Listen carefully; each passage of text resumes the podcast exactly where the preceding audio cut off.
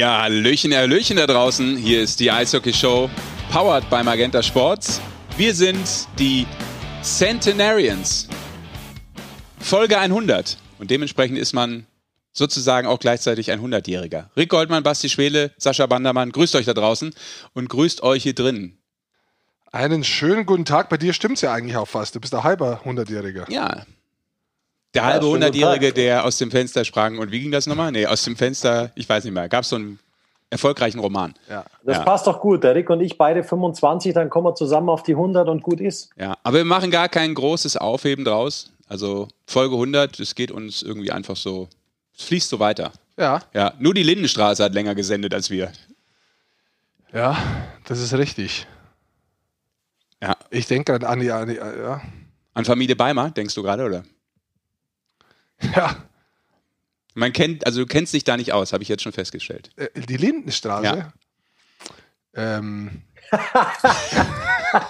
ist jetzt nicht direkt. Äh, doch, Doch. ja, habe ich früher Das, geschaut. das fällt unter die Kategorie Weekly Soap, genauso eigentlich fast wie Ja, unsere kleine gut. Show hier. Ich habe kein Netflix, das haben wir schon mal gehabt, glaube ich. Ich schaue keine, äh, äh, wie heißt das, so ähm, Serien. Ja.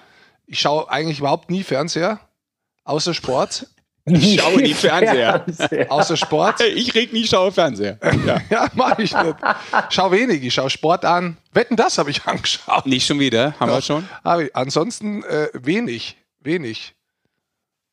Dann wollen wir auch Deswegen- nicht, ja, ist gut, dann wollen wir auch nicht lange rumjubeln. Ähm, Folge 100, wir freuen uns, dass äh, Rick Goldmann so lange durchgehalten hat mit uns, Basti. Ja, wir Also freuen uns, das dass ist- wir auch so lange durchgehalten haben, Sesh. Das ist ja, die- ja, aber das ist ja die, die eigentliche Botschaft, dass Rick Goldmann es geschafft hat, äh, 99 und heute die 100. Folge Ich- fast zusammen mit uns äh, dieses Hörspiel zu betreiben. Ich bin mir gar nicht sicher, ob das wirklich 100 sind. Also zwischendrin haben ja verschiedene Leute daran ge- gezählt. Ja. Und wenn ich, mich- ich, ich, ich möchte sagen, dass das nicht stimmt. Ich glaube, das Lass ist nicht doch die 100 jetzt machen, Rick. Ja, Komm. also es könnte auch die 102. Folge sein, das ist richtig. ich glaube eher, dass es weniger sind. ja. Also Wir zählen's noch mal typische. Fernsehattitüde, so tun, als ob man mehr Herz weiß, so, so kommt mir das eher vor. Machen wir die Geschichte kurz und vielleicht hat ja einer Lust und Laune, die ganzen. Hörspiele nochmal nachzuzählen. Aber wenn, dann muss er sie nachhören, alle. Aber nicht in Gänze, trotzdem vielleicht einmal nachschauen. ähm, Wir haben den Überblick verloren, wir geben es zu. Aber wir haben das jetzt als Folge 100 einfach mal so ausgegeben. Deklariert. Und dabei bleibt es auch. Äh, Wenn wir schon, nächste Woche wird es dann ein Video, äh, wie heißt das? Wie- Bewegtbild. Video-Podcast geben. Nee, Übernächste Woche. das? Richtig, übernächste Woche ist ja der nächste Ja. Fehler. Und da steigen wir einfach auch ein mit 100. Genau. Folge 100, die Webshow wird es dann äh, heißen. Äh, wir gehen sozusagen mit der Audioshow ins Bewegtbild. Also Richtig. sowohl hör als auch sehbar, sehbar ja. Aber das und, sagen- und Sehbär haben wir auch noch mit Da Rick Goldmann sagen wir dabei. euch noch ganz genau Bescheid, wie man das dann nachher sehen kann. Hören kann man es weiterhin auf diesem Kanal, aber sehen kann man es zusätzlich noch. Das Ja. wird echt spannend. Das weiß ich nicht, Das ob das ein- spannend wird. Es ist ein Feature, das bei manchen Menschen die Welt nicht braucht, wenn ich euch so anschaue. Wenn das dann noch funktioniert. Ja. Wenn das so gut funktioniert wie das bis hier, Ja. dann wird es fantastisch. Heute Das übrigens in einer sehr speziellen Konstellation, muss man sagen, zum Teil übers Internet zugeschaltet. Manche, wir haben schon einen äh, Promi-Zuhörer, der kann nur hören, das wird unser erster Gast sein. Später kann er auch sprechen. Später lassen wir ihn dann sprechen, aber wir haben ihm gesagt, Ihm ist so langweilig, dass er sich das komplett antut jetzt schon im wir haben gesagt, Vorlauf. komm, schau mal zu, haben wir gesagt, da kannst du mal was lernen. Ja. Da werden die wirklichen Sprüche gemacht. Ja. Er wollte auch mal wissen, wie das so Amateure machen einfach. Von den Sprüchen ist er extra, ist er ein Profi, muss man sagen. Wir können ja schon mal verraten, wer da wartet, oder? Oder dürfen wir das äh, Ich vertraglich? weiß nicht, ob das in, in so einer Jubiläumsfolge, willst du schon verraten? Ja, da muss man eigentlich die Spannung auch hochhalten. Ja. Das ist so ein bisschen wie die die Nacht vor Nikolaus oder vor Heiligabend. Du willst einfach, dass es irgendwie prickelt, die Kerzen leuchten und du hast schon dieses Nikolaus, knisternde. wenn, Ja, die, und dann, wenn die Route kommt, das ist ja nicht prickeln, gell? Das ist dein Ding. Ist wie heißt der nochmal in Bayern hier? Der, der böse Bub da? Wie Der, deine Frau heißt? nee, der der, der dich mit dem Stock verprinzen kann. Wie heißt der nochmal? also jetzt wird's gefährlich. Basti, hier. wie heißt der nochmal in Bayern? Knecht Ruprecht. Knecht Ruprecht. Ja, der heißt doch nicht Knecht Ruprecht. Der Krampus. Krampus, das meine ich. Knecht Ruprecht heißt der, seit ich Krampus. aufgewachsen Da gibt's bin. auch so im Krampus. Rheinland. Ja. Okay, Knecht Ruprecht und der Krampus. Da haben wir es wieder geschafft, geschmeidig, die ersten fünf Minuten schön. Ja, Rick, der Rick und ich wollten ja eigentlich seit zwei Jahren, leider ist die Pandemie immer dazwischen gekommen, wir wollten ja eigentlich äh, als Nikolaus und Krampus gehen tatsächlich. Weißt du das noch, Rick? Nö. Ja, aber guck mal, da haben wir doch schon vielleicht eine tolle Idee Ja, für diese stimmt. Show, die dann kommt im Bewegtbild Ja. am vielleicht 6. Dezember. Wenn ihr alle da seid und Zeit habt, dann könnt ihr ja vielleicht sogar im Kostüm kommen. Das ist richtig. Ja, das Ja. wäre doch was. Das wäre Das Wahnsinn. stimmt. Hast du noch weitere Ideen, du kleines Kreativdesign-Monster? Nee, aber jetzt gucke ich nochmal auf die Uhr. Es sind 5 Minuten und 25 Sekunden. Wir sind Mhm. Ja. vertraglich äh, verpflichtet, hier äh, 45 Minuten abzuliefern. Und wir haben immer nur Inhalt für 35 Minuten. Deshalb müssen wir gucken, was wir die ersten 10 Minuten irgendwie so künstlich strecken. Ja, das ist wie so ein Barbesitzer, der schon weiß, ihm geht das Gesöff aus, aber irgendwie muss er da noch ein bisschen was zusammenmixen und die Cola, die Cola ein bisschen verlängern mit ein bisschen Wasser noch am Zapf fahren und schon kannst du wieder ein paar Cola Light ausschenken. So ist es. So ist es. Ja. Schön. Gut. Dann lass uns äh, reinsteigen in die äh, Eishockey-Berichterstattung dieses Podcasts. Auch das soll einen Teil Lass uns da einnehmen. reinsteigen, nicht einsteigen. Das wäre falsch. Reinsteigen ist richtig, Reinsteigen. du's Ich steigere mich auch in viele Dinge rein. Vor allem, wenn ich dich sehe, bin ich direkt natürlich auf, äh, naja, ich sag's nicht. Also so wie Leute, du dich wir waren- bewegst, maximal im Halt zweiten die Goschen Gang. jetzt, halt die also Goschen jetzt, ich will Maximal loslegen. im zweiten Gang bist du mein Freund. Ich will auch im zweiten Gang stotternd jetzt weitermachen. Und zwar mit einem kurzen Rückblick, weil wir ja mh, nur noch alle 14 Tage erscheinen. Ähm, wir waren alle zusammen auch äh, mit den Kollegen beim Deutschland Cup in Krefeld. Und äh, haben ein wunderbares Turnier, muss man sagen, erlebt. Äh, mit, dem, mit dem Erfolg der deutschen Eishockey-Nationalmannschaft. Das hat echt äh, Bock gemacht. Und ja, würde ich gerne nochmal eure Meinung einfordern. Ähm, wie habt ihr es erlebt, ähm, den Sieg der deutschen Mannschaft, äh, den Titel für Toni Söderholm? Äh, ich habe so das Gefühl gehabt, die Mannschaft hat, äh, Basti, ähm, ja, ist wieder in der Art und Weise, wie sie da zusammengestellt war, wieder einen neuen Schritt gemacht. Ähm, wie ist so dein Eindruck und die Zusammenfassung vom Ganzen? Ja, es ist, es ist tatsächlich immer wieder erstaunlich und man, man kommt aus dem Staunen tatsächlich gar nicht mehr raus, weil ähm, irgendwie jeder Spieler so das Gefühl bekommt, geh einmal zu Toni und du wirst ein besserer Spieler. Und äh, es ist wirklich erstaunlich, auch was die Mannschaft sagt, dass die Jungs kommen, die Jungs haben da Bock drauf, ähm, die fügen sich total schnell in dieses System ein. Und auch wenn der Toni da nicht viel Zeit mit den Jungs hat, was die Mannschaft dann da aufs Eis bringt, ist schon äh, nicht nur erstaunlich, es macht halt auch noch äh, richtig Spaß tatsächlich. Die spielen auf so einem konstant guten Niveau und äh, ob die führen, ob die hinten sind, äh, du hast bei der Mannschaft mittlerweile das Gefühl, die hat so viel Selbstsicherheit, die weiß, sie kann jedes Spiel auf diesem Niveau gewinnen. Und das, ähm, glaube ich, hat sich da total gezeigt bei diesem Deutschland Cup.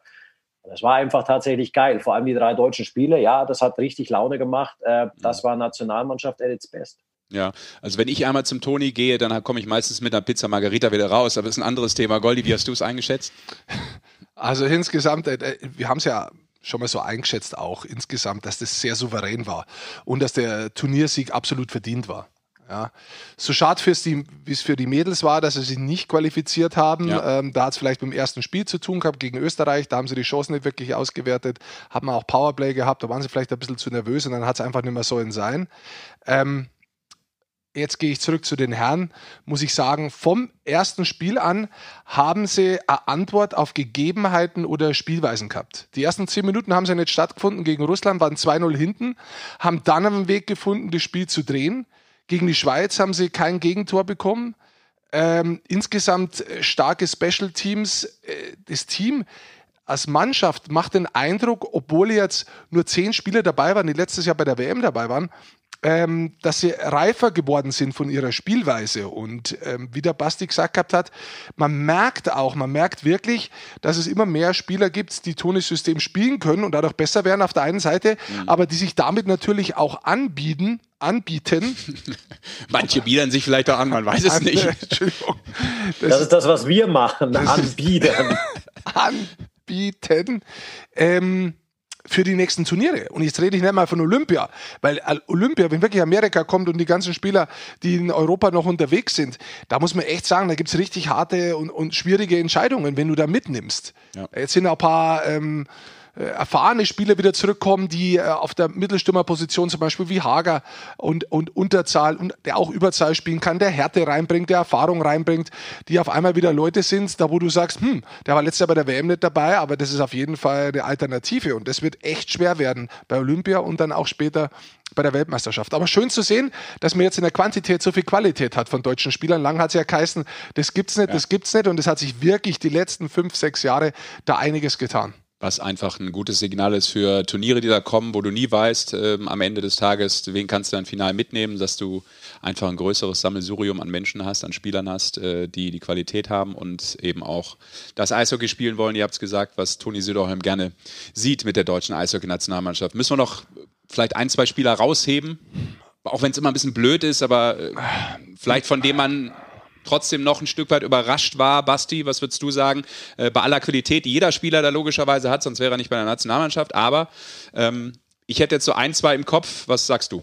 Ja, ich hätte auch ein, zwei im Kopf, aber die penetrieren wir natürlich auch enorm jetzt. Aber es, es hängt halt so. Tobi Rieder war überragend, Marcel Nöbels war überragend und äh, Leo Pföderl. Allein als die drei zusammengespielt haben im letzten Spiel, das war halt wirklich, ähm, ja, da, mhm. da schnallt es halt miteinander und das hat richtig Laune gemacht. Wen ich aber rausheben möchte, weil es ist immer Mannschaft, ja, und ich glaube, äh, wo Deutschland am wenigsten Probleme hat, ist auf der Torhüterposition. Und da waren jetzt mit Strahlmeier und Jenicke zwei Torhüter dabei, die international noch nicht so die große Erfahrung haben und für die das Turnier enorm wichtig war. Und ich glaube, dass beide, äh, Andi Jenicke hat ein Spiel gemacht und Dustin Strahlmeier hat zwei Spiele gemacht, dass die beiden tatsächlich überragend gehalten haben für die Nationalmannschaft aber diesem Deutschland Cup. Ja, ist richtig. Also alles äh, perfekt, würde ich sagen, wiedergegeben. Äh, wir haben natürlich gewisse Spieler penetriert, da hast du schon recht, äh, aber weil es das auch äh, wieder gibt eben ja, ja. Äh, von der Leistung auf dem Eis und äh, ein Tobi Rieder fand ich war ja auch ein Thema, so habe ich es zumindest gesehen, weil er ähm, über die letzten Jahre gar nicht so diese Bindung zur Nationalmannschaft haben konnte, aufgrund der NHL und äh, Turniere, wo er nicht dabei war und Deutschland Cup, wo er sowieso dann nie dabei sein konnte. Und den jetzt mal so früh zu sehen, das haben wir auch angesprochen beim, beim Turnier in Krefeld vor Ort, das war schon geil zu sehen, wie der so da reinflutscht und ja. das irgendwie sofort funktioniert, weil er eben aber auch natürlich einfach ein geiler Eishockeyspieler ist. Ja, ja Wahnsinnsqualität, das ja. hat man wieder gesehen und, und ich muss doch noch eins dazu sagen, der hat natürlich in den letzten Jahren vielleicht auch nicht so viel gespielt und das Selbstvertrauen nicht so wirklich aufbauen können und das haben wir auch erklärt erklärt, jetzt in Schweden. Da hat er natürlich wieder eine andere Rolle. Er hat mehr die offensivere Rolle, die ja. offensivere Möglichkeit, spielt er Überzahl, weiterhin Unterzahl, seine Schnelligkeit hat er, die Scheibensicherheit. Und dann sieht man, wenn das Ganze ineinander übergeht, wie smooth, wie schön, dass das letztendlich auch ausschaut, wenn diese Spieler in ihrem Flow sind. Und das hast du zum Beispiel bei, bei, bei Rieder wirklich erkennen können. Das dritte Spiel, als er mit Nöbels und Föder gespielt hat, das hat echt ausgeschaut, als ob die drei Spieler zwei Jahre gemeinsam spielen weil sie auf dem, auf dem Selbstvertrauen-Level äh, sehr hoch schwimmen. Und das ist ganz, ganz oft der Unterschied. Es, bei, den, bei Spielern auf diesem Niveau ist ganz oft der Unterschied, wenn sie wirklich erfolgreich sind, ist, wie sie sich selber fühlen und wo das Selbstvertrauen herkommt. Und du merkst das, wenn du die Spieler auch länger kennst oder wenn du sie auch persönlich kennst, merkst du es manchmal an der, an der Körpersprache, allein ja. wie sie rauskommen, wie sie sich verhalten, wie sie in Zweikämpfe reingehen und so weiter. Die kommen oft zum Teil gar nicht in Situationen rein, wo sie in einem Zweikampf blöd ausschauen würden weil es irgendwie von der, von der Art und Weise, wie sie sich benehmen, von ihrem Mindset gar ja. nicht so weit kommt. Und, und da, da bei den drei hast du es zum Beispiel sehr gut gesehen, dass die Spieler sind, die jetzt über äh, Nöbels und Föder jetzt schon mal einen längeren Zeitraum, Strahlmeier ähnlich, wirklich heiß sind. Ich lobe den Rick ja ungern, aber genau so eine Situation hat er ja dann, dann rausgefiltert und ich glaube, die ist so ein bisschen weg von diesem, dass man nur Tore sieht, Tore analysiert wenn ich erinnern kann, Rick, diese eine Szene von Marcel Nöbels, wie er einen Puck dreimal verteidigt hat, was er da unter Druck für Pässe rausgespielt hat und so.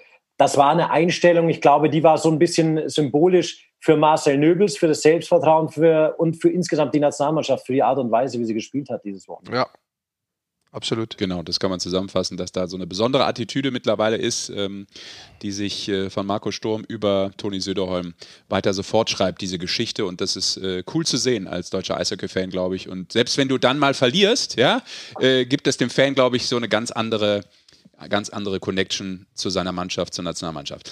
Dann, Leute, lasst uns äh, über die Liga reden.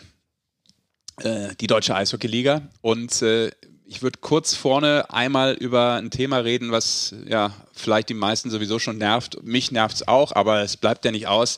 Es nervt uns alle, dieses Coronavirus da und dementsprechend äh, ja die Pandemie, die nach wie vor den Sport auch äh, zum Teil überschattet. Jetzt sieht es wieder ein bisschen übler aus, muss man sagen, aufgrund der aktuellen Lage und auch aufgrund der politischen Beschlüsse, die kommen. Das betrifft selbstverständlich jetzt demnächst auch wieder den Sport in großen Teilen. Ja, wird schwer wahrscheinlich, ne? Basti, wie siehst du es, äh, wenn man hört, dass ähm, ja vermutlich vor allem jetzt auch in Bayern, da kenne ich mich jetzt aus, weil ich gerade hier rumwohne, ähm, wieder der Beschluss kommen wird, 25 Prozent nur Auslastung der Eishallen. Das wird für den einen oder anderen sicherlich wirtschaftlich, aber auch in anderen Bereichen nicht einfach, das umzusetzen. Ne? Ja, definitiv. Und wir, wir hatten dieses Thema ja schon mal 25 Prozent angedacht und wir wissen, dass die meisten Clubs das nicht mitgehen können bzw. wollen. Ähm, wollen auf der einen Seite nicht, äh, weil es finanziell zum Teil ein Harakiri sein kann, können auch nicht, weil du dir die Fans damit vergraust. Ähm, lass uns Beispiel Augsburg nehmen und ich glaube, dass viele bayerische Vereine, die es jetzt dann wahrscheinlich als erstes betreffen könnte, wieder vor leeren Rängen spielen werden, weil diese 25 Prozent Auslastung für die keinen Sinn macht, weil in Augsburg sind es, glaube ich, korrigier mich, 1250 oder sowas, die rein dürften. Ja, knapp 1500. Aber die haben, ja. viel mehr, die haben aber viel mehr Dauerkartenbesitzer und damit schließt du schon eine Gruppe aus, ähm, die halt eigentlich dazugehört. Und du kannst dann zwischen den Dauerkartenbesitzern nicht hin und her, ja, heute kommt ihr, morgen kommt ihr. Und dann sagen die lieber, ja, dann machen wir halt gleich zu und spielen vor leeren Rängen. Das ist natürlich ganz, ganz bitter für den Sport, für die Stimmung, die jetzt wieder gewachsen ist, wo alles sowieso vorsichtig war also das ist äh, echt, ne, echt hart wieder. Das ist hart wieder, keine Frage. Ähm, ich glaube auch für die Spieler, wenn wir gesehen haben, wie, wie anders Eishockey gespielt wird, auch mit der Stimmung auf den Rängen im Vergleich zur letzten Saison, man, man will sich es auch gar nicht ausmalen, da wieder in der leeren Halle zu sitzen. Wirtschaftlich ist es halt äh, brutal, weil die Planbarkeit, die man sich eigentlich erhofft hat, damit möglicherweise wieder ad absurdum geführt wird, beziehungsweise wegfällt, sagen wir es mal so. Mhm. Ähm, und es ist natürlich auch so, oder es könnte so sein, man weiß es alles nicht. Ähm, aber es kann natürlich sein, dass es länderabhängige Unterschiede gibt. Ja, und damit kann auch sein, dass sich das wirtschaftlich anders verhält. Wobei dann wieder ein Standort, nur weil er im anderen Bundesland ist, möglicherweise einen Vorteil hat oder einen Nachteil zu einem ja. anderen Club hat. Und das macht es insgesamt ähm, schon, schon schwierig für die Clubs, muss ich sagen. Also ich hoffe, dass es nicht so große Auswirkungen hat, aber man kann es einfach nicht, äh, man kann es einfach nicht sagen. Also ich, ich mag es nicht vorher zu bestimmen. Na, ich glaube, das ist jetzt auch äh, äh, der Blick in die Kugel sozusagen. Aber äh, während wir jetzt aufzeichnen, an einem Montag wird zum Beispiel in Bayern morgen eben nochmal ein Beschluss gefasst, den wir jetzt auch nicht vorhersehen können, aber da geht es natürlich dann in die Richtung ähm, mit, mit hoher Wahrscheinlichkeit, über die wir gerade dann auch schon gesprochen haben. Also sehr, sehr schade, ähm, muss man ganz klar sagen. Aber wir können es nicht ändern. Und die Frage ist natürlich dann auch irgendwann, und vielleicht kommen wir dann auch so langsam äh, zu einer Mannschaft, über die, über die wir heute auch sprechen wollen, ist, stellt sich die Frage auch ähm, Aufstieg, ja, nein, ab, also Auf- und Abstiegsregel, Auf- und Abstiegsregel, meine Güte, stotter doch nicht um. Das wäre die Frage, da wird schon auch hinter den Kulissen wieder ein bisschen, wie soll ich sagen, ein bisschen ja. äh, kleine Stimmung gemacht im Sinne, müssten wir darüber diskutieren. Weiß ich nicht, ob das hinter den äh hinter den Kulissen. Habe ich mir sagen lassen. Ob das wirklich besprochen wird oder ob das nur aktiv jetzt von ein, zwei DL-Ligisten aktiv angesprochen wurde, um es zur Diskussion zu stellen. Also nach meinem Rechtsempfinden, ja, also so viel wie ich verstehe, ja. ist es äh, rechtliche Abmachung zwischen zwei Ligen, die in der GmbH zusammengeführt sind. Damit ist der vertragliche GmbH-Abschluss. Wenn einer den nicht einhalten möchte, kann der den nicht einseitig brechen. Also jetzt mal nur rechtlich gesprochen. Ja. Also selbst wenn sich äh, von einer GmbH, also wenn die DL alle sagen würden, möchten wir nicht, müsste meines Verständnisses dann auch die DL2 dazu sagen, das wollen wir auch nicht und dann kannst du es aufheben gemeinsam. Aber da müsste man gemeinsam drüber sprechen und ähm, ja, ich weiß nicht, ob man da so weit ist momentan zum jetzigen Zeitpunkt und ob das vielleicht auch gleich der erste Schritt wieder sein sollte. Ich, ich, ich auch da. Man kann ja auch, man kann ja auch andere Lösungen anstreben, je nachdem, wie die Saison dann weiter verläuft. Also ich glaube auch nicht, dass irgendwas dagegen spricht, jetzt zum Beispiel, dass man nochmal sagt, okay, äh, wenn es dann Frankfurt wird, das einzige Team übrigens aus der DL 2, das überhaupt aufsteigen kann, ja, dann ja. spielen wir halt nächstes Jahr mit 16. Also ich glaube, man muss halt, man muss flexibel sein, einfach in allen Entscheidungen, die man trifft, auch in diesem Jahr. Und wir sehen es ja auch jetzt. Die Saison kann für manche Teams mit einer, mit einer längeren, kürzeren Quarantäne. Das kann dir so nach unten ausschlagen, das kann dir für andere Teams nach oben ausschlagen, je nachdem, wen es trifft oder nicht. Das ist alles so unvorhersehbar. Das ist echt. Ja. Also und das ist das Problem dieser sportlichen Gesamtfairness, finde ich. Ne? Ja, Dass ja. du, wenn du sowas sagen würdest, du würdest jetzt absteigen und du würdest aufgrund von irgendwelchen Corona-Thematiken absteigen. Kann ja durchaus mal sein, ne? wenn du es. Du kannst es ja irgendwann nicht mehr zuordnen, wo genau. es herkommt. Und, und dann ist es so schwer zu sagen, sind wir jetzt eigentlich sportlich berechtigt abgestiegen? Waren wir so mies oder ne? Und ab, und, ab also, einem bestimmten Punkt fällt das halt raus. Und ich glaube, das macht es äh, schwer, auch vielleicht für Fans dann zu akzeptieren, dass ja. das eine eine grundlegende Regel sein soll. Die Auswirkungen von Corona sind wirklich brutal auf die Teams zum Teil. Man sieht es, man hat es vor der Pause gesehen mit Iserlohn, man hat es gesehen mit Düsseldorf, die dann äh, ihre Spiele verloren haben. Man sieht es jetzt nach der Pause, wo Mannheim getroffen ist. Ja. Äh, äh, null Punkte nach der Pause, seit sie ihre äh, Kranken haben, bloß eine halbe Mannschaft. Und die sind wirklich tief aufgestellt, die sind wirklich stark aufgestellt und haben in diesen zwei Spielen zwei zu sechs Tore. Das gleiche in Nürnberg, auch da ja, plus, plus Champions League, Rick. Ja, ja plus stimmt. Champions League. Mannheim ist natürlich ja. auch ganz bitter gewesen. Zusätzlich Nürnberg auch mit, von Corona betroffen, vor allem in der Defensive, auch da 4 zu 11 Tore. Also du merkst es dann ganz schnell und oft geht es auch gar nicht so schnell, dass wenn die zurückkommen, dass die dann sofort wieder ihre Leistung abrufen. Also das kann auch äh, brutale Auswirkungen haben, die durchaus ja nicht nur kurzfristig sind für zwei, drei Spiele, sondern auch längerfristig. Und jetzt reden wir noch gar nicht davon, dass Teams wie Düsseldorf und München ihre Spiele dann nachholen müssen und dadurch einen komplett engen. Die haben teilweise äh, fünf Spiele weniger aktuell. Ja. Genau, dass sie den aufholen müssen, dann spielen sie mal zwei, drei Spiele innerhalb von zwei, drei Tagen. Also das kommt alles noch dazu. Und wenn dann nochmal was passiert bei einer Mannschaft, also das kann wirklich viele Auswirkungen haben, die schwierig sind. Ja.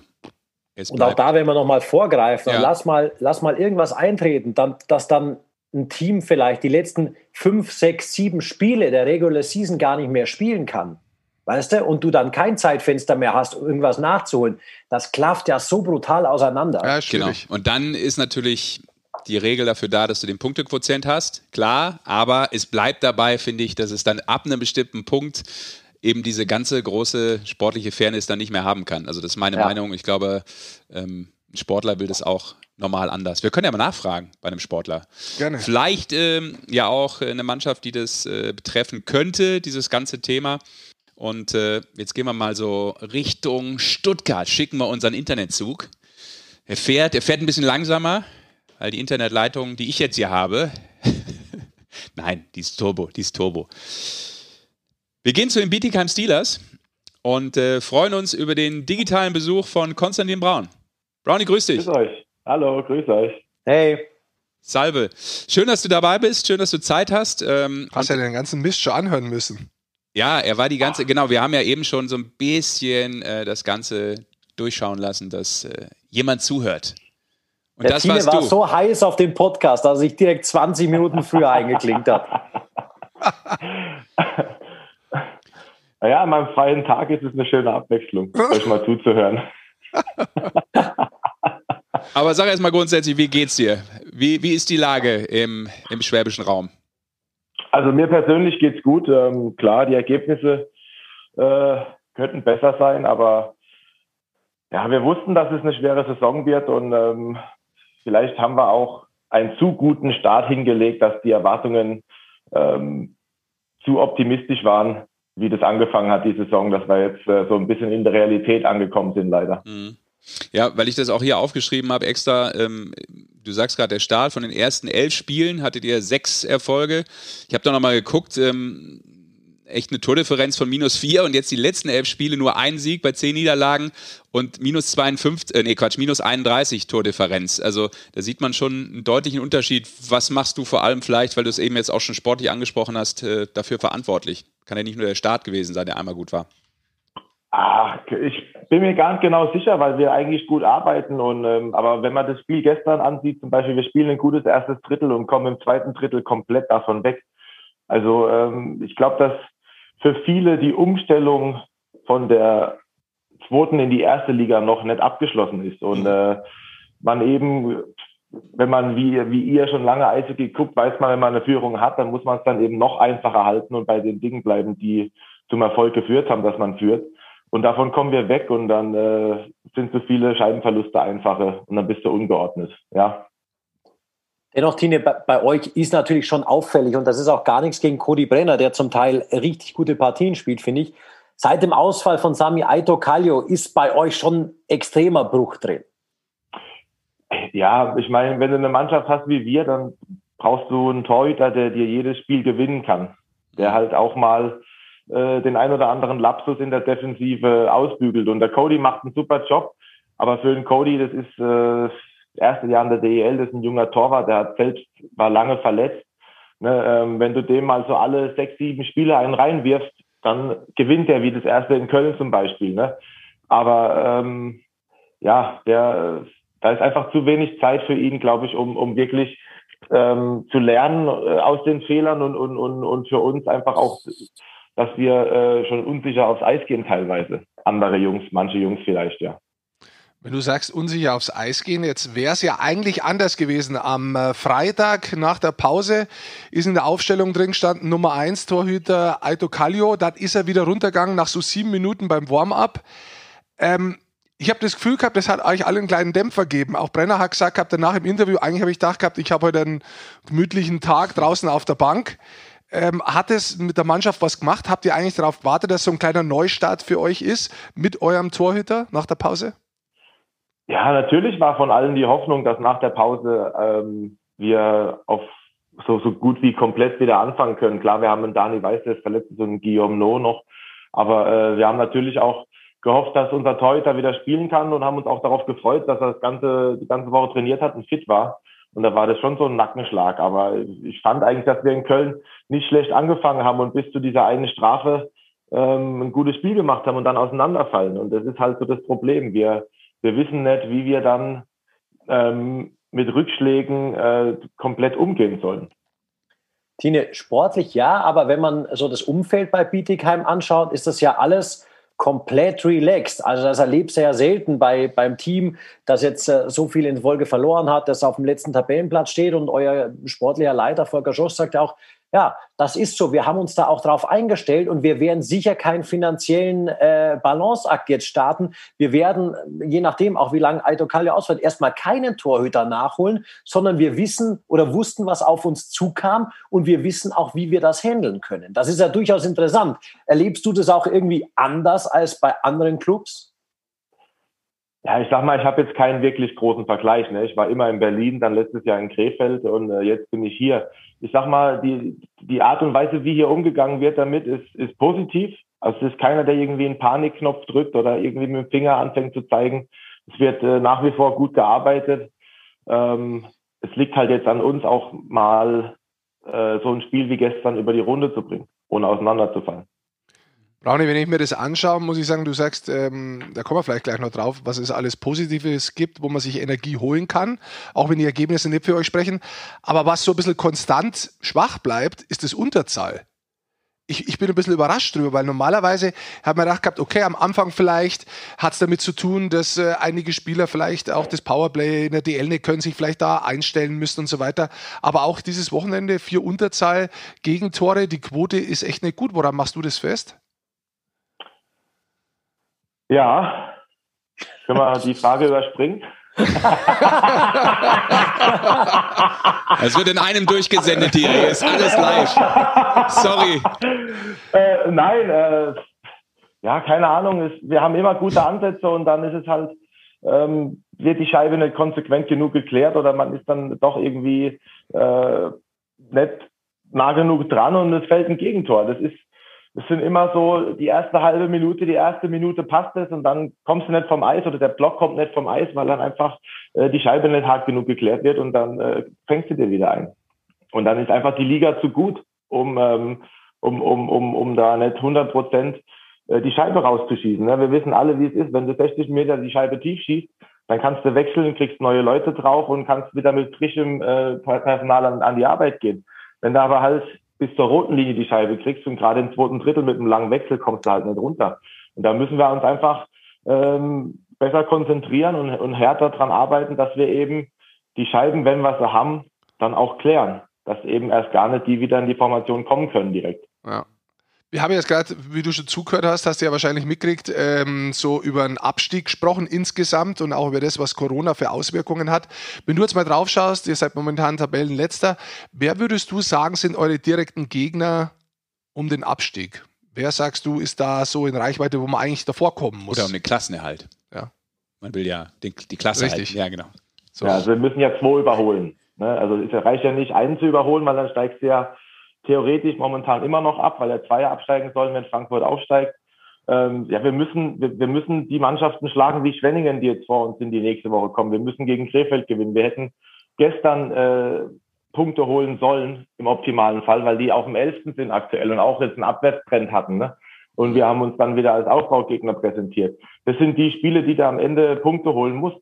Ne, jetzt, ob du, wenn du jetzt gegen Mannheim oder was, klar, das ist schön, wenn du da mal einen Punkt holst, aber das ist nicht unser Anspruch. Unser Anspruch ist wirklich eben, äh, ja, die unten zu schlagen, die jetzt gerade auch mal vielleicht ein Formtief haben. Mhm. Ja. Da tun wir uns leider schwer. Ja, natürlich will man es sportlich lösen, das ist ja klar. Wir haben das ja auch gerade schon angeschnitten. Ähm, jetzt wird das ja auch von Seiten der Bietigheim Steelers überhaupt nicht forciert. Also da wird sehr defensiv mit umgegangen. Auch zum Thema, sollte man vielleicht die Auf- und Abstiegsregelung doch aussetzen, zumindest mal zur Diskussion stellen.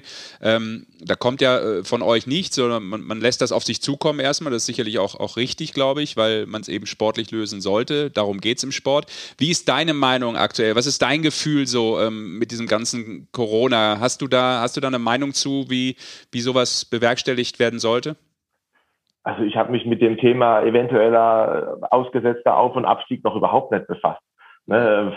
Für mich ist es nach wie vor die Regel, wenn Frankfurt DL2-Meister wird, steigen zwei Mannschaften ab. Ja. Und, ähm, und um halt sportlich nicht abzusteigen, musste halt 13. sein. Das ist das, was ich äh, nach wie vor mit jedem, jeden Spieltag so bereite ich mich drauf vor. Mit Corona ist halt, wie es ist. Ne? Wir haben einen Punktequotient, wir haben dies, wir haben das. Ähm, ob alles dann dadurch fair ist oder unfair ist oder für wen es fair ist, ist jetzt mal, äh, muss jeder für sich selbst entscheiden. Ich bin einfach froh, dass wir überhaupt spielen können. Und ob das dann am Ende äh, die eine Mannschaft mit 53 Spielen die Klasse hält oder mit 50 Spielen die Klasse hält oder eine mit 56 Spielen halt absteigt, dann ist es halt so. Wir haben wenigstens äh, überhaupt gespielt und wir haben es geschafft, mit Zuschauern zu spielen bis jetzt und hoffe, dass wir weiterhin mit Zuschauern spielen. Und ob du dann aufsteigst, absteigst, ich glaube, ähm, aktuell sollten wir alle froh sein, überhaupt den Beruf ausüben zu können mit Zuschauern. Ja. Tine, auch, auch wenn es anders kommt und der, das klingt tatsächlich auch ähm, ja, einfach sehr nach Lust auf Eishockey. Du bist jetzt Kapitän zum ersten Mal in deiner Karriere auch von so einer Mannschaft. Man hat schon das Gefühl auch, ähm, dass du sehr viel außenrum ausblenden kannst gerade und einfach äh, Spaß am Sport wieder hast. Wie wichtig ist, dann, ist das denn für dich persönlich auch? Ja, die Leute, die mich kennen, die wissen, dass ich schon immer gesagt habe, wenn es irgendwann mal keinen Spaß mehr macht, dann äh, hänge ich die Dinge an den Nagel. Ne? Und ähm, ich habe eine schwere Zeit hinter mir und das hat jetzt bis, bis jetzt erstmal gedauert, überhaupt wieder körperlich wie mental in der Verfassung zu können, um das Eishockey spielen zu können, das ich gerne spielen möchte. Und äh, bisher klappt es ganz gut. Ich bin körperlich in einer guten Verfassung, mental genauso. Das Umfeld hier macht es mir leicht und dann, ja, wenn die Ketchupflasche mal auf ist, ne, dann wissen wir alle, was dann passiert. Wir wollen jetzt mal ganz kurz ein bisschen so in Zahlen auch bringen. Du hast die zweitmeiste Eiszeit mit 24, 26 pro Spiel der deutschen Eishockey-Liga, gehörst zu den Top 10 Verteidigern der Liga. Ähm, wie stolz bist du vielleicht auch drauf, dass du den Weg jetzt persönlich, jetzt reden wir nur mal persönlich, persönlich wieder so genommen hast? Du hast ja letztes Jahr in Krefeld auch ein schwieriges Jahr gehabt. In Berlin warst du der Erste, haben sich wieder weggeschickt. Ist ja auch nichts, was man sich eigentlich so wünscht. Ah, nein, aber ähm, im Nachhinein äh, würde ich sagen, war das für meine persönliche Entwicklung ähm, äh, absolut, absolut die richtige Entscheidung, da auch aus, mal aus der Komfortzone rauszukommen, mal was Neues zu sehen, mal neue Organisationen kennenzulernen. Ich habe meine ganze Karriere nur in Berlin gespielt und ähm, es ist einfach schön gewesen, mal was Neues kennenzulernen und, und äh, ja, hierher zu kommen. Ähm, ich habe mich ja bewusst für die Bietigheim Steelers entschieden, war bei einem Aufsteiger die ganze ganze Situation mal von der anderen äh, Seite zu sehen. Ich habe meine mein Leben lang um Meisterschaften gespielt, außer jetzt das letzte Jahr. Aber jetzt mal eben von ah, die Dinge anders zu betrachten, ist, äh, tut mir gut. Und ähm, klar bin ich stolz, dass ich ähm, meiner Mannschaft helfen kann und halt mir bei mir persönlich auch wieder gut läuft. Du hast, du, du hast, auch, du hast auch mal gesagt, da haben, haben wir uns, glaube ich, unterhalten, ähm, dass es schon nett ist, dass du jetzt wieder so einen Club hast, wo das Persönliche und Familiäre tatsächlich im, im, Vordergrund wieder steht. Weil du auch sagst, immer um Meisterschaften gespielt und jetzt ist das eben das komplette Gegenteil. Ist das auch wichtig für dich, dass du sagst, hey, das ist wieder eigentlich Eishockey in seiner reinsten Form? Ja, absolut. Das ist das Eishockey, wie ich das vor zig Jahren kennengelernt habe und das ist das Eishockey, das ich liebe. Ne? Ich meine, jeder Spieler, der in einer gewissen Generation aufwächst, äh, lernt es anders kennen und ich habe es halt damals so kennengelernt und für mich ist es einfach das, was ich liebe und was ich schätze und deswegen äh, vielleicht funktioniert es auch deswegen so gut, weil es einfach ein kleiner Club ist. Ähm, jeder kennt jeden, du weißt, wo jeder Ordner steht, man kennt sich und äh, vielleicht funktioniert es jetzt auch wieder gut, ja. ja wie so ein Gallier. Ja, genau. und am Schluss sitzt man zusammen, grillt das Wildschwein und Trubadix spielt. Auf der Also ähnlich. Bei uns gibt es kein Wildschwein, bei uns gibt es dann aber Abendessen nach dem Spiel in der Kabine, da sitzt man auch noch zusammen. Also es ist einfach sehr familiär, man macht viel miteinander. Es ist so, ähm, ja, wie, wie, als ich mit 18, 19 angefangen habe, fühle ich mich gerade wieder. Eine Frage habe ich, ähm, Braudi, du hast dich ähm, sehr geöffnet, was deine private Vergangenheit betrifft. Du hast äh, im September nochmal ein großes Interview in der Sportbild gemacht über deine Zeit mit Depressionen und in der Entzugsklinik nachdem du das jetzt alles ausgesprochen hast, also erstmal Hut ab vor dem Mut, dass du das überhaupt gemacht hast. Also das finde ich großartig. Ähm, nachdem du das jetzt alles ausgesprochen hast, ist da vielleicht auch ein bisschen ja, Last vom Herzen gefallen? Ja, auf jeden Fall. Ähm, ich habe ja auch schon vor Jahren gesagt, als ich das erste Mal wegen Depressionen weg war, dass ich da auch so einen gewissen idealistischen Gedanken dahinter habe, äh, vielleicht jemanden zu erreichen, der sich hilfen lässt, blablabla. Und jetzt habe ich einfach lange selbst ähm, das für mich sortieren müssen, um darüber sprechen zu können. Deswegen kam das auch jetzt erst, weil ich mich jetzt erst in der Lage gefühlt habe, das ähm, so offen und ehrlich äh, auszusprechen, wie es halt war, um nicht, um, um, um halt mit mir selbst auch ein gutes Gefühl zu haben dabei. Aber klar, mir ist es wichtig, dass die Leute ähm, meine Geschichte kennen, weil das ist ein Riesenteil von mir. Viele fragen, viele wollen es wissen und dann macht man das halt einmal jetzt und dann ist auch wieder gut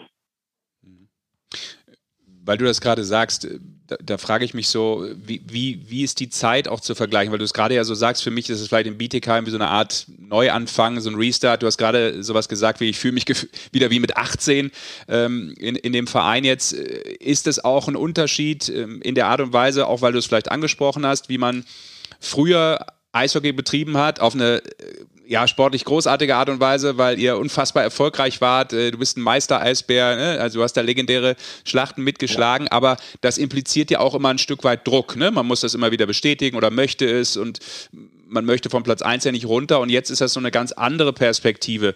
Ähm, wie ist das eben, weil du das auch vielleicht nach außen gebracht hast, äh, wie, wie kannst du da jetzt auch ähm, nach außen mit der Situation ganz anders umgehen und wie, wie, wie spricht man sich da auch selber ja, also mannschaftsintern war ich ja schon immer äh, sehr, sehr ehrlich darüber. Also die Jungs, äh, klar, die stellen auch ihre Fragen und da antworte ich auch offen und ehrlich.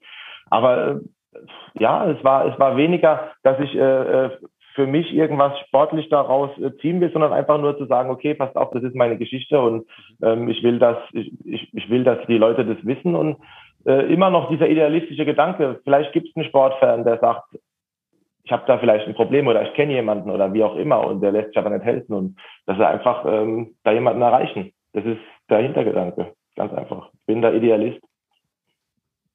Sehr schön. Ich finde es toll. Ich muss ganz ehrlich sagen, ich ja, weiß, absolut. Das ist, da muss man mutig sein, ähm, den Schritt zu machen. Man muss sich auch selber sortieren, dass man erstmal selber so weit ist.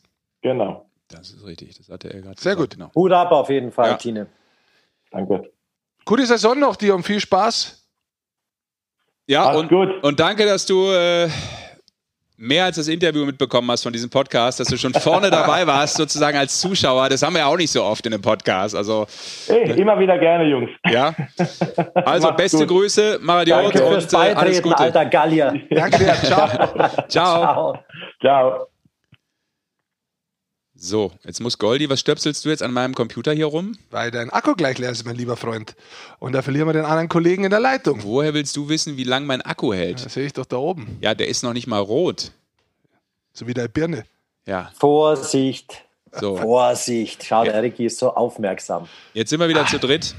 Ja, interessant, äh, dazu zu hören. Und das sind auch spannende Themen und man muss da sagen, ganz wichtige Themen, gesellschaftlich wichtige Themen. Absolut. Und von daher cool, dass er das anspricht und da hat er schon recht. Ähm, es bedarf dieser ähm, Art und Weise, sich ja. zu äußern, damit eben, wie er sagt, auch Menschen das mitkriegen, weil viele haben einfach Schiss. In der heutigen Gesellschaft ist das ein schwieriges Thema nach wie vor finde ich auch echt äh, Weltklasse. Und in der macht. Tat kann ich auch nachvollziehen, wenn er sagt, er macht das ja nicht für den Sport, sondern er macht das für sich als Person. Klar. Aber ich glaube natürlich, wenn du als Person klarer wirst, kannst du auch bessere Ergebnisse in deinem Beruf liefern. Und insofern bedingt vielleicht das eine das andere. Also in der Form. Ich muss sagen, es ist, es ist wahnsinnig mutig, da so rauszugehen. Aber ja. das kannst du, glaube ich, auch erst schaffen, wenn du selber mit dem Thema so weit durch bist. Also das ist total spannend. Ja, ja aber, aber man sieht es tatsächlich auch, ja. weil, weil sportlich spielt der Tine überragend. Ja, wieder. absolut. Also ich meine, insgesamt Bittigheim, ich glaube schon, dass sie ein bisschen aufpassen müssen. Also jetzt sind sie da hinten ja. drin. Als Aufsteiger, wenn du einmal hinten drin bist und jetzt dann möglicherweise eher abgehängt wirst, mhm. dann wird es echt schwer, wieder ranzukommen. Weil den richtigen Run aufzubauen, das ist natürlich schon sowas. Und ähm, momentan spricht natürlich die Kurve einfach nicht für Bittigheim nach den elf Spielen mit nur einem Sieg, den vielen Gegentoren und jetzt ein Schnitt von 0,81 Punkte durchschnittlich pro Spiel. Also dem, sie müssen einfach schauen, dass sie dranbleiben. Und ich sehe es auch so, ich schaue immer wieder drauf, manchmal denke ich mir, ah, die spielen echt gut und dann finden sie aber Wege zu verlieren. Mhm. Und das Unterzahl wird nicht besser. Und da ist natürlich schon eine Frage, ist das die Qualität? Aber wenn es die Qualität ist, ja, also er hat recht, ich bin gespannt, wie es weitergeht und vor allem, wie es gegen die direkten Gegner ja. weitergeht, weil so wie Schwenningen jetzt, die haben ja ein sehr, sehr gutes Wochenende gehabt unter dem neuen Trainer Kreuzer. Genau, Kreuzer und Ziesche an der Bande und äh, die haben, glaube ich, sieben Wochen gewartet, um mal wieder so ein Sechs-Punkte-Wochenende zu haben. Das haben sie jetzt geholt. Äh, das kommt für Bietigheim dann auch zur falschen Zeit, wenn man so will. Ne? In dem Moment, wo du ja, gerade auch eine Niederlagenserie hast, auf einmal wechselt der Kontrahent äh, den Trainer und kriegt einen neuen Schub vielleicht. Ja, aber du kannst, du musst ganz ehrlich sagen, äh, du kannst nicht auf den Gegner schauen, du musst auf dich selber schauen. Und Ingolstadt ist zum Beispiel auch so ein Thema, da haben wir lang drauf geschaut. Äh, da kommt auch unser neuer Ges nächster Gesprächspartner her, deswegen leite ich mal so Wollte sagen, Geschäftsführer. Über. Ich rede, ist Wahnsinn. Ähm, aber die haben jetzt auch nach der Pause und auch schon vor der Pause so einen leichten Run aufgebaut. Und das meiner Ansicht nach, nur weil sie ein bisschen konsequenter in der Defensive spielen, weil sie da ein bisschen mehr Stolz reinlegen, weil sie vor dem Tor besser arbeiten, weil Reich jetzt gut spielt im Tor und jetzt auch klare Nummer eins ist und deswegen in der Kombi das eigentlich momentan in Ingolstadt ein bisschen besser funktioniert. Dann würde ich sagen, holen wir doch unseren Gesprächspartner vom ERC Ingolstadt äh, mal rein. Nach der Pause auch beide gewonnen, beide Spiele. Ja. Und vor allem der Mann war auch beim Deutschland Cup dabei. Ja, da können wir im Deutschland Cup noch ja, mit ihm sprechen. Können wir alles wieder abdecken. Ja, und er sollte uns jetzt hören. Fabio Wagner von, vom ERC Ingolstadt. Fabio, hörst du uns? Ja, ich höre euch. Ja, super. Mich? Ja, absolut. Blendet. Servus. Schön, dass du Gut. Zeit hast. Äh, wir waren gerade schon bei deinem Team. Äh, Glückwunsch noch äh, zu gestern. Wir zeichnen montags auf. Von daher habt ihr am Sonntag auch gewonnen. Und Glückwunsch natürlich auch zu diesem, ja, heroischen, abgefälschten Ding. Ja, ich, wir haben gehört, ja. du hast getroffen. Ich habe es mir auch angeschaut. Slapstick. Egal wie, das Ding geht auf deinen Account. Ja, ja, das stimmt. Genau. Nee, du, aber es. Du ganz kurz, äh, bevor wir über Ingolstadt äh, sprechen, auch nochmal von dir vielleicht ein Flashback, weil wir zu Beginn dieses Podcasts über die deutsche Eishockey-Nationalmannschaft gesprochen haben und den Deutschland Cup. Ähm, wir haben natürlich äh, das Ganze komplett abgefeiert, richtigerweise.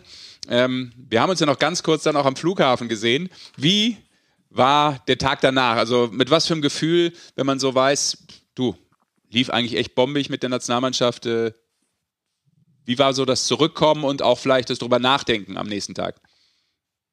Ja, war natürlich sehr gut. Ich glaube, wir waren alle sehr happy, haben uns sehr gefreut über den Turniersieg. Und ja, da, da fliegt man gerne heim, glaube ich, mit so einem Turniersieg. Und ähm, es gibt einen auch, glaube ich, dann auch persönlich allen äh, mehr, mehr Selbstvertrauen dann auch noch.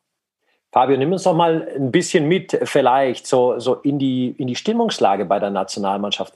Was macht das Ganze mittlerweile so besonders? Weil es immer heißt, ah, die Stimmung bei der Nationalmannschaft ist super und jeder kommt so gerne. Was macht das aus? Ja, ich glaube, das ist einfach, ähm, glaube ich, auch das Drumherum. Ich glaube, ähm, es fängt vom, äh, vom Trainerstaff an bis, bis zu die äh, Physios, Teammanager, Betreuer. Ich glaube, alle machen einen super Job. Und ja, da können wir uns alle super eigentlich nur aufs Eishockey konzentrieren, was denke ich auch sehr wichtig ist. Und darum kommt man ja sehr gerne zur Nationalmannschaft und macht einfach sehr viel, sehr viel Spaß. Jeder, ähm, glaube ich, erfüllt seine Rolle und ja, und wir verstehen unsere Mannschaft super und ja, wie gesagt, macht ähm, extrem viel Spaß, immer zur Nationalmannschaft zu kommen. Äh, lass uns tiefer gehen. Also ich, ich würde es gerne ein bisschen tiefer verstehen, Wakshi. Du bist ja auch schon länger dabei. Ähm, ich habe das Gefühl, wenn ich drauf schaue, die Nationalmannschaft hat sich weiterentwickelt, ist reifer geworden von der Spielweise her, hat deutlich mehr Selbstvertrauen, hat Antworten auf Gegebenheiten wie bei beispielsweise Russland, ihr seid nach 10 Minuten 0-2 hinten, ihr bleibt aber ruhig, ihr fallt nicht auseinander, sondern ihr dreht das Spiel. Gegen die Schweiz geht ihr rein, ihr nehmt denen die Geschwindigkeit, kommt mit eurem Spiel durch. Kriegt ihr das auch so mit und kannst du da irgendwie erklären, woher diese Selbstverständnis dieser Qualität kommt?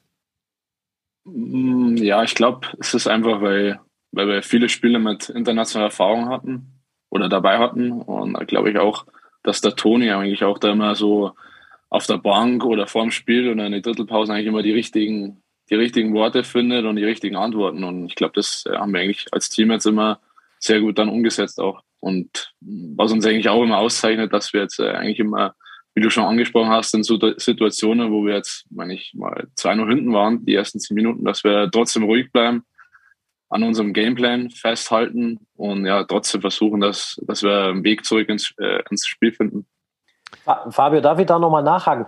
Was ist denn so eine Ansprache dann vom Toni? Geht es da auch darum, dass der sagt, egal gegen welchen Gegner, Herr Jungs, wir gehen hier nicht in ein Spiel, um gut auszusehen, sondern der Anspruch der deutschen Eishockey-Nationalmannschaft ist es mittlerweile, gegen jeden Gegner zu gewinnen?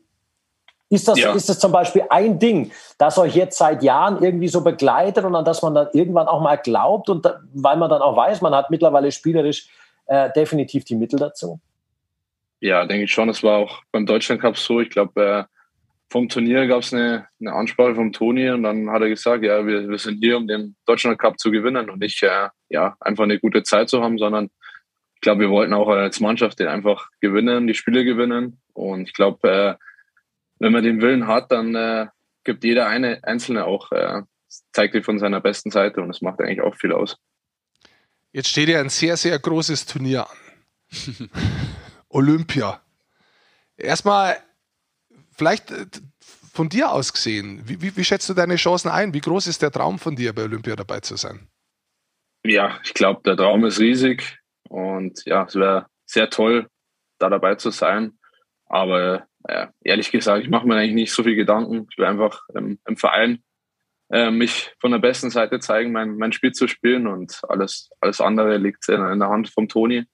Und ja, wie gesagt, aber es wäre ein Riesentraum und ja, wäre wär natürlich toll, da, da dabei zu sein. Aber jetzt muss ich schon kurz nachfragen. Ja. Du, du, wirst ja doch Gedanken machen, wirst mal die Positionen alle durchgegangen sein und wirst mal sagen, so, okay, ja, so schaut's aus.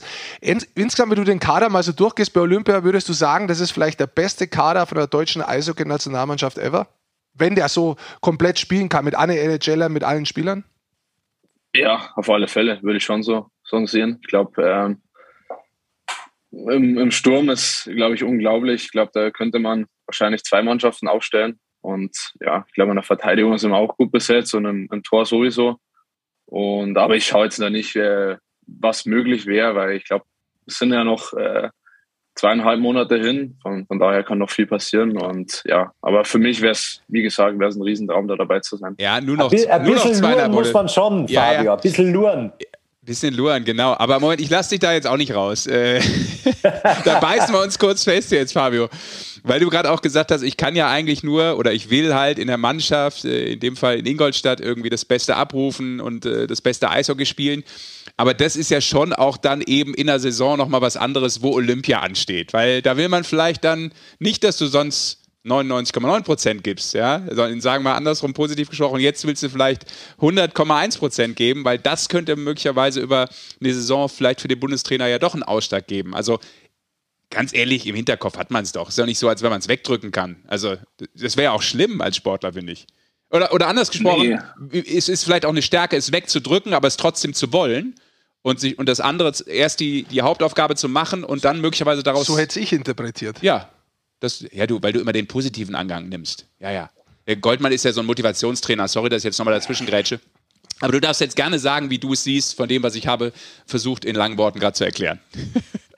Ja, ich, ich will jetzt nicht lügen. Klar haben wir es im, Hinter, im Hinterkopf, aber es gibt natürlich auch mal Spiele oder, oder Phasen, wo es nicht so läuft. Und da will man sich jetzt auch nicht so zu viele Gedanken machen, ja, kann es jetzt ausschlaggebend für die Olympiateilnahme sein, sondern einfach, einfach sein, sein Spiel spielen und einfach sich äh, mhm. ja, von, von Spiel zu Spiel schauen und äh, nicht, nicht schon zu weit schauen. Das ist, glaube ich, auch sehr wichtig einfach.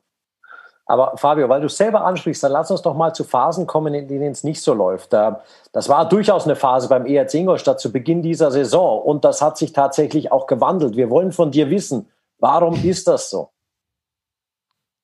Ja, ich, ich, ich denke, wir haben eigentlich viele Spiele einfach äh, aus dem einfach hergeschenkt. Äh, zu einfach durch individuelle Fehler, einfach äh, durch zu schlechte wahrscheinlich Defensivleistung. Und ja, und dann war halt einfach in der Phase gar kein Selbstvertrauen mehr, mehr da. Und das haben wir eigentlich die, was haben wir, die letzten äh, zehn Spiele haben wir das eigentlich immer, immer mehr wieder zurückbekommen. Und ja, wie gesagt, jetzt, jetzt fallen auch die Tore einfacher vorne rein. Wir spielen hinten einfach konsequenter und stabiler. Und ich glaube, ähm, es macht einfach ausschlaggebend war einfach das Selbstvertrauen von jedem Einzelnen. Das ist momentan ziemlich hoch und äh, daran geht es anzuknüpfen, die nächsten Spiele. Wenn man sich die letzten sechs Spiele anschaut, dann habt ihr fünf Siege äh, mit nur elf Gegentoren äh, geholt. Jetzt gehe ich nach der Pause mal rein, weil ich finde, nach der Pause ist immer sehr interessant, wie Mannschaften starten, weil das ist so ein geistiger Neuanfang, wenn es eine Mannschaft schafft. Jetzt seid ihr da im ersten Spiel 1-0 durchgekommen. Es war ein harter Kampf. Da habt ihr defensiv vorm Tor sehr gut gespielt äh, gegen Bremerhaven. Und dann habt ihr euch 7-2 freigeschossen gegen Nürnberg. Kann das wirklich so ein Freischießen sein? Ist da jetzt in den letzten Spielen, wie du es gesagt hast, sehr viel richtig gelaufen, hat sich da mal kanalisiert und so ein bisschen, ja, jetzt so mit dem Selbstvertrauen so ein bisschen eine Freiheit gekommen? Ja, auf alle Fälle. Ich denke, wir haben eigentlich Spiele gehabt, wo wir eigentlich den Gegner, würde ich jetzt sagen, dominiert haben, aber einfach deutlich mehr Torschüsse hatten, aber einfach nicht die Chancen genutzt haben. Und jetzt momentan, äh, ausgenommen jetzt vom Bremerhaven-Spiel, gehen die, die Dinge einfach jetzt leichter irgendwie rein. Und, und auf alle Fälle war das jetzt auch im letzten Spiel ein bisschen auch wichtig fürs Selbstvertrauen, dass einfach äh, ja die Dinge einfach äh, reingehen und ja, dass wir auch, ähm, auch defensiv ist das Selbstvertrauen da, dass man einfach äh, stabil steht und äh, ja, ich meine, der Reich Kevin hält auch super äh, die letzten Spiele und es gibt uns natürlich uns Verteidigern und Stürmern auch äh, ja ähm, so ja mehr Selbstvertrauen einfach oder mehr Sicherheit. Fabio, du bist auch Kapitän der Mannschaft und wenn es nicht so läuft, was, was hat denn der Kapitän Fabio Wagner da in der Mannschaft zu sagen gehabt? Was war deine Aufgabe, auch um, um aus diesem Slump rauszukommen? Ja, ich, ich bin jetzt nicht der Typ, der jetzt die, ähm, die großen Reden schwingt. Ich glaube, das äh, da darf man sich jetzt auch nicht verstellen, nur wenn es mal schlecht läuft. Ähm, aber wenn die Situation passt, dann will ich auch die, oder habe auch die, glaube ich, die richtigen Worte gefunden. Aber es ist wichtig für mich, äh, einfach im, äh, als Vorbild weiter voranzugehen. Sei es im Training, sei es im Spiel einfach ähm, ja mithelfen. Ich meine, wenn es gut läuft, dann äh, kann jeder am Kahn ziehen, aber wenn es schlecht läuft, zeichnet sich auch aus, dass man da äh, ja den versucht, äh, die Mannschaft da rauszubringen und einfach als, äh, als gutes Vorbild voranzugehen. Plato hat gesagt zu dem Zusammenhang, wise men speak when they have something to say, foolish because they have to say something. Das ist richtig. Genau. So, eine Frage habe ich noch. also zwar, einfach übersetzt, Quatsch nur, wenn es wichtig ist. Könnte man auch so sagen. Und Inhalt hat. Hat er Plato so nicht gesagt. Ja, aber ich wollte den Plato einfach mal so ein bisschen ins Neudeutsche übersetzen. Ja. Weil der ist ja oh. schon ein bisschen älter, der Kollege. Jetzt kannst du dich selber einordnen, wo du jetzt gerade dazugehörst bei Plato zur ersten. Nur weil du den Transfer einfach in die Jugendsprache nicht gepackt hast, ist das nicht mein Problem. Tiger, chill mal der Mann. Base, ey. Oh, so. jetzt kommt der wieder. Also, äh, jetzt klettert ihr ja, komm, Wagshi, wir gehen wieder zurück zum Sportlichen. Ja. Ähm, ja. Jetzt klettert ihr ja schon langsam in der Tabelle, weil ihr echt besser spielt. Was, was glaubst du, ist das Potenzial von euch als Team? Sehr philosophische Frage, toll gestellt. ja, ja, Sky ist der Limit, oder? Aber ich glaube, wir haben eine, eine, sehr gute Mannschaft. Also ich glaube, unser Ziel sollte schon sein, unter den Top 5 zu gehören in der Liga. Und ich meine, es sind jetzt noch viele Spiele in der Saison und ich glaube, wir müssen uns weiter, noch weiterentwickeln. Aber das Potenzial haben wir auf alle Fälle. Hat ja auch mit der letzten Saison vielleicht zu tun, ne? Oder dieses Blutlecken ja, nah dran gewesen Fälle. zu sein, Nein. ist auch ein Punkt, oder? Ja, auf alle Fälle. Nee. Ähm, mein Playoffs äh, geht es ja wieder von null los und wie ich schon gesagt habe, sind noch viele Spiele, aber ähm, klar, war, war geil im, am Halbfinale mal wieder zu stehen und es wäre schön, wenn es dieses Jahr wieder klappt oder sogar noch weiter. Aber bis dahin äh, ist, ist, noch, ist noch viel, äh, viel zu spielen. Ist noch viel Eishockey im Olympia. Ja, ja. Fabio, genau. Super. Dann äh, lieben Dank für deine Zeit. Best, Danke euch. Beste Grüße nach Ingolstadt und äh, ja, bleibt gesund, gute Saison, äh, hoffentlich mit Zuschauern, wenn es irgendwie geht. Und das macht euch ja logischerweise und uns allen ein bisschen mehr Spaß. Ciao, danke. Danke, danke Jungs. Ciao, Fabio, Servus. Ciao. ciao. So, jetzt müssen wir noch mal kurz zurückkommen, glaube ich, ähm, zur Liga im Allgemeinen, oder? Wir waren schon ganz unten, wir waren ein Stück weiter oben, jetzt mit Ingolstadt, die so im Flow sind. Da kann man auch mal sehen, wie sich sowas innerhalb einer Saison so schnell ändern kann. Ne? Ja. Da war auch schon so ein bisschen wahrscheinlich Druck auf Duck Shedden und auf einmal kriegst du einen Turnaround und äh, die Mannschaft spielt, wie sie vielleicht spielen kann und spielen sollte. Immer wieder interessant, dieser Sport. Mit diesen verschiedenen ja, Dingern zwischen den Schultern bei den ich, Menschen, das ist äh, ich meine, spannend. Auch, Schwenningen jetzt äh, nach der Pause zwei Siege, 4 zu 2 Tore, da hat Görz drei Tore geschossen, zwei Powerplay-Tore dazu. Küpper hat überragend gehalten, weil Eriksson Corona kurzfristig erkrankt, mit ja. Corona noch raus ist. Der ist sowieso eigentlich, persönlich tut mir das immer leid, dass der so wenig Einsatzzeit bekommt. Ich finde ihn eigentlich einen guten Torhüter, aber er hat natürlich mit Eriksson wirklich einen sehr, sehr guten Mann vor sich. Mhm. Hat zuvor eigentlich nur drei Spiele gespielt, aber hat da eigentlich eine gute Fangquote gehabt. Ähm, Insgesamt bin ich bei Schwenningen sehr gespannt, weil wer normalerweise so ein bisschen die äh, Teams verfolgt, die Sumpla trainiert hat, da muss man schon ganz klar sagen, die sind gut trainiert. Also die, die sind äh, normalerweise sehr fit und äh, es gibt oft im Nachhinein einen positiven Effekt bei diesen Mannschaften. Also normalerweise wären Sundplatz-Teams in der zweiten Saisonhälfte besser als in der ersten Saisonhälfte sind. Das wollte ich damit sagen. Und da bin ich gespannt, ob sich das auswirkt und er gar nicht mehr da ist, sondern ob das grundsätzlich was ist, das wo sich auswirkt. Und dann dazu noch zusätzlich dieser Trainereffekt kommt, dass jemand Neues da ist, die Mannschaft quasi sich wieder neu beweisen muss und dann beides einhergeht und so Schwenningen steigt. Also jetzt haben sie mal zweimal gewonnen, am ersten Wochenende äh, sechs Punkte geholt, aber ich bin gespannt, wie das bei denen weitergeht. Ja gut, so neu ist das ja dann nicht, ne? In dem Moment, wo der Sportdirektor sozusagen die Trainerposition übernimmt.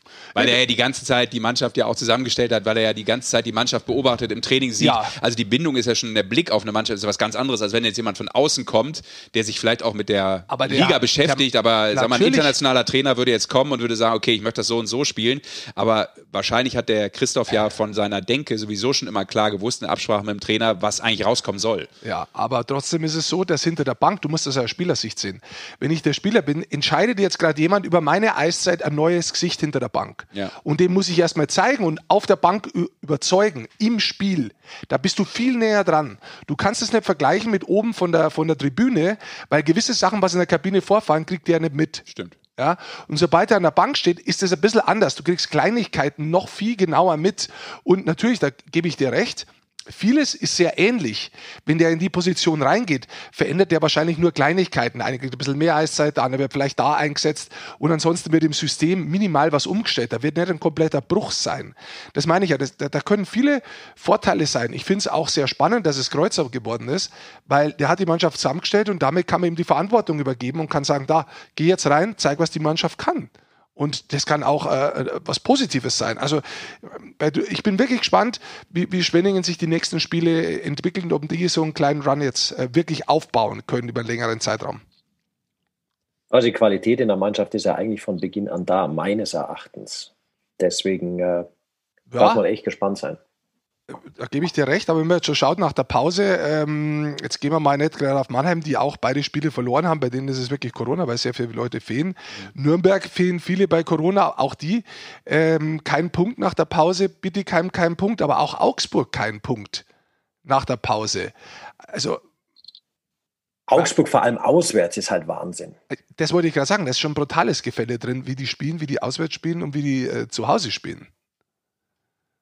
Also Jetzt haben die gestern ordentlich gespielt. Die haben eigentlich ganz gut gespielt in München tatsächlich, als sie knapp 4-3 verloren haben. Da waren auch viele Strafen dann tatsächlich ausschlaggebend. Ja. Aber das kannst du natürlich auch nicht immer vorschieben. Die haben einen Auswärtssieg erst geholt überhaupt. Genau, Gefälle meine ich von den Punkten, brutal. Basti. Ja. Gefälle meinte ich da von den Punkten tatsächlich, wie sie geholt haben. Und ja, ich bin da auch gespannt. München, sehr, sehr guten Start jetzt nach der Pause. Ähm, darf ja nicht vergessen, es geht jetzt nahtlos über. Also für so Teams wie Nürnberg, äh, Mannheim ist es natürlich jetzt echt hart. Ähm, Mannheim hat Champions Hockey League, äh, aber für die anderen Clubs geht es Dienstag, Mittwoch weiter, Donnerstag schon wieder First Row, Freitag nächster Spieltag. Also jetzt flutscht es gerade nach der Pause, wenn du da angeschlagen bist. Oder wenn du da jetzt die Möglichkeit hast, so ein bisschen einen, einen Run aufzubauen, ist das natürlich schon was, das wo ein guter Zeitpunkt ist. Ja, und weil wir die Mannschaften auch gerade schon erwähnt haben, kann ich doch kurz erwähnen, während wir heute aufzeichnen und in dieser Woche gibt es dann äh, das Treffen zwischen München und Mannheim 1645 am Sonntag, 28.11. Live bei Magenta Sport, selbstverständlich. Da bin und ich auch. Das ist so schön, viel Spaß dabei. Ja, und die mich. ganze Woche Eishockey hast du ja gerade angesprochen. Ähm, dementsprechend viel zu schauen. Viel zu schauen. Haben wir sonst noch irgendwas? Liegt euch noch was auf dem Herzen? Ich, ich, ich hätte noch ganz Freunde viel, aber ich weiß nicht, ob das noch nötig ist. Vielleicht sollen wir noch ja. mal ganz kurz über Raimi sprechen. Der ist nämlich nur noch einen Punkt weg. Hinter Patrick Kreuzer. Reimer. Ja. Das kann Assist gemacht. Assist gemacht gegen Ingolstadt. 796. Scorerpunkt in der Liga im 995. DL-Spiel. Verrückte Zahlen. Absolut verrückte Jetzt braucht er noch einen und dann ist er, hat er gleich gezogen. So ist ja. es. Aber ich behaupte, der zieht auch noch vorbei. Davon gehen wir momentan aus. Davon es sind auch noch ein paar Spiele in der Saison. Die Frage ist natürlich, wann? Wie schnell geht's? Aber das ist auf jeden Fall was, wo wir vielleicht auch drauf schauen, bis wir uns am 6.12. wiedersehen und dann sehen wir uns tatsächlich. Also fast. Ihr seht uns. Also ihr da draußen seht uns, hoffentlich, weil das heißt, ihr habt reingeklickt, zugeschaut, aber wir sehen uns möglicherweise auch und ja, freuen uns auf äh, die Eishockey-Show goes Audio und Video. Wir kriegen ja sogar ein kleines Studio, ein richtiges, echtes, kleines Studio für uns. Mit einer, mit einer Showtreppe? ja. ja, die ist für dich. Die kriegst du eine Leiter. Und wir stellen dir auch ein Bett rein, dann kannst du endlich mal ausschlafen. Ich? Nee, der andere. Ach so. Ja. Sehr gut. Ja, ab dem 6.12. dann ähm, würden wir uns sehen, aber natürlich äh, besteht äh, weiterhin die Möglichkeit, das Ganze auch als äh, digitales Hörspiel abzurufen. Absolut, weil, weil wir schon im Dezember sind, jetzt geht es aber echt schnell, gell? Im Dezember dieses Jahr wieder bei Magenta Sport die U20-Weltmeisterschaft. So ist es, 26.12. geht's los. Ja. ja. Auch das wieder ein Highlight. Freue ich mich drauf. So viele Highlights. Toll. Man kommt ja. kaum noch nach, wirklich. Man kommt kaum noch nach. Ja, sehr schön. Konzentriert euch jetzt mal, es ist schon langsam Ende November. Ja. Denkt an den Adventskalender. Das heißt, wenn wir uns das nächste Mal sehen, dann auch wirklich sehen, vermutlich, äh, möchte ich äh, einen, Adventskalender haben von euch. Du möchtest einen haben. Ja, oder, oder sagen wir mal vielleicht ein Nikolaus-Geschenk dann, in dem ja. Fall, wenn wir am 6.12. performen. Dann schauen wir mal, ob du das Ja, wir überlegen dahin, uns auf jeden Fall was Schönes. Ja, oder ob du es auch wirklich verdient hast. Weil du weißt, der Nikolaus, der schaut nicht nur die schönen Sachen an, der schaut auch an den anderen Tagen. Und da werde ich mal nachlesen in meinem großen goldenen Buch, ob der Sascha Bandermann sich das oh. überhaupt verdient hat. Ja, da sind ja hier. das, sind, das Schlimme hat. ist, das sind ja wirklich zwei Nikoläuse. Der eine hat für den anderen schon den Nikolaus gemacht. Also das könnt ihr jetzt interpretieren, wie ihr wollt. Tschüss. Danke fürs Zuhören. Ciao. Ciao, raus.